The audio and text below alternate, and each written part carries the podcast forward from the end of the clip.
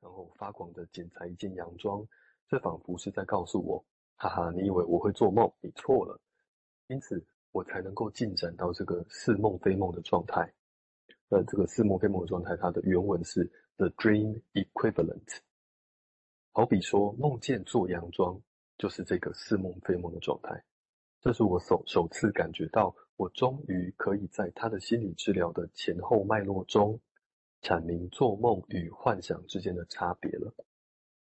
呃，延延续刚才那个呃 Language of Winnicott 的文章，继续讲描述这个这个 ego climax 是什么意思哦。他说，Jane Jane Abraham 继续说哦，Winnicott 没有再次专门。提到自我高潮这个词来描述喜悦啦、幸福啦、创造性生活之中涉及的这些方面。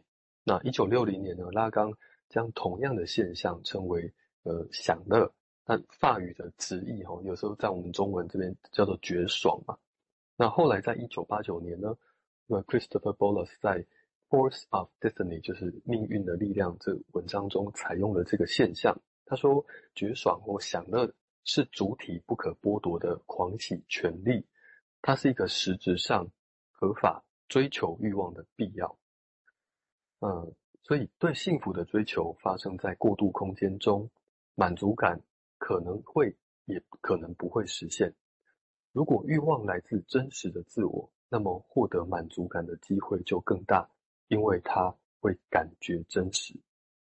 哦，所以这边提到了一件事，就是那个那个。享乐也好，或者自我高潮也好，这会都这都跟一个感觉真实，也就是从真我里面冒出来的那种感觉是有关的。所以回到那个 capacity to be alone 的那个那个片刻那个当场啊，呃，小孩子不再被 soma 就是身体的很多感觉或者是外面的侵扰给吞噬掉，而是他可以感受到自己的，哎，就自己好像有在做梦。或者甚至梦的对于对抗梦的防卫、解离，还有幻想，并非就是不要他们，而是在这个独立的这些孤岛上面，他们可以透过用维尼卡有不断的去想、想象它的 reverie 去连接这些完全原本都没有关联的孤岛了。那这边提到另外一个是那个 dream equivalent。我想到的是，那个 Hannasico 那个克莱恩学派的的分析师，他提到一个是 symbolic equivalent，就是他就说，哎，我拉小提琴就是当众自慰，所以我不拉小提琴，所以就把一个好像这么说这么说来，是把梦当做是一个具体的事物，所以它是一个具体事物的状态哦，所以这怎么会是这样子呢？为什么会没有办法去梦呢？或许会跟会跟。创作未知所伴随的一种恐惧，因为做梦呢，它就是不是真实的。这个不是真实的，可能就会有一些外面的真实，而不再只是幻想。那个东西会跑进来。这个，但是这种创作啊，未知啊，它应该，它如果还没有跟那些 soma soma 或者是那个外来环境的侵扰搅拌在一起之前呢，他应该是不会感到恐惧的哦。或者说，反过来说，在这个个案身上。恐惧，它被当作是一个未知，或者是真我，或者是那个真实的感觉的一个标签了。就是他好像是被贴在这个东西上面。他一旦有先前的经验，是我感受到真我，我感受到这些就是恐惧的。但是它被搅在一起了，恐惧其实是另外一回事。那所以就想到说，那是那是一个防卫嘛。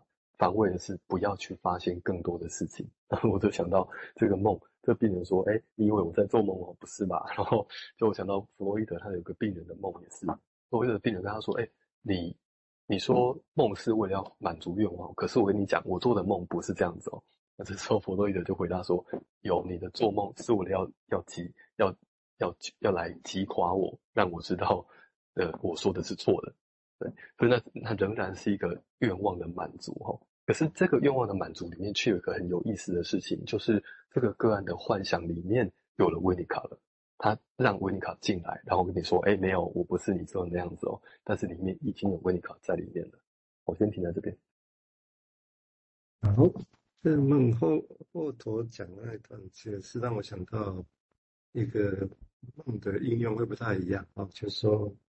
以 Beyond，就我印象中大概是 Beyond 提过了，他就在他们的经验，因为他们那个时代，一些克莱因的人会去分析 schizophrenia 哦，他们是的确，虽然他们私下会去互相帮忙，没有说了哦，就以我角度，就是他们有互相做个案管理，但他们没有报告这个事情，很可惜。那但是就就他们诊疗室的经验，他们会说，哎，如果那些 psychosis 的 case 很少讲梦，哦，他们也不知道为什么就很少讲梦。但是当他们后来这回去一段时间之后开始讲梦的时候，开始回头去看的时候，哎，两个人都会突然发现说，好像他有些地方在改变，所以后来梦有办法被形成，而且拿出来讨论。OK，这是一个他们的经验。那他也把它写出来，然后讨论。我想好像也不少你有类似的经验，所以有人就从这地方去推论说：哎，那如果是这样子的话，那会不会梦本身能做梦，或者梦能够达在谈本身，其实是里是不是里面就隐含了什么样的所谓的痊愈的因子在这里头？因为人如何痊愈的里面，痊好变好哈，这样的一个心理工作来讲，其实现在都还是谜。我们来讲。